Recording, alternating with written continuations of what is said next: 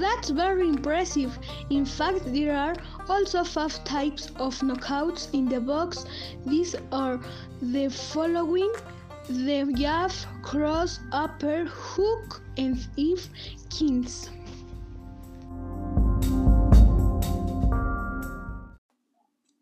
Hello and welcome to our very special program. For today, we will talk about martial arts. We will start with the five tips for knockouts of Taekwondo. The first in the front kick.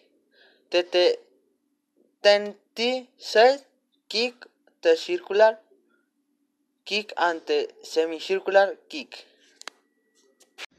But hey, as well as in the box. In Lima Lama, there are these many different types of knockouts. These are some uh, examples.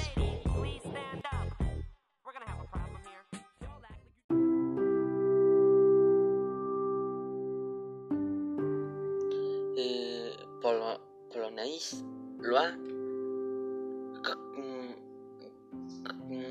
knockdowns, teachings, spin and protections, control, teachings.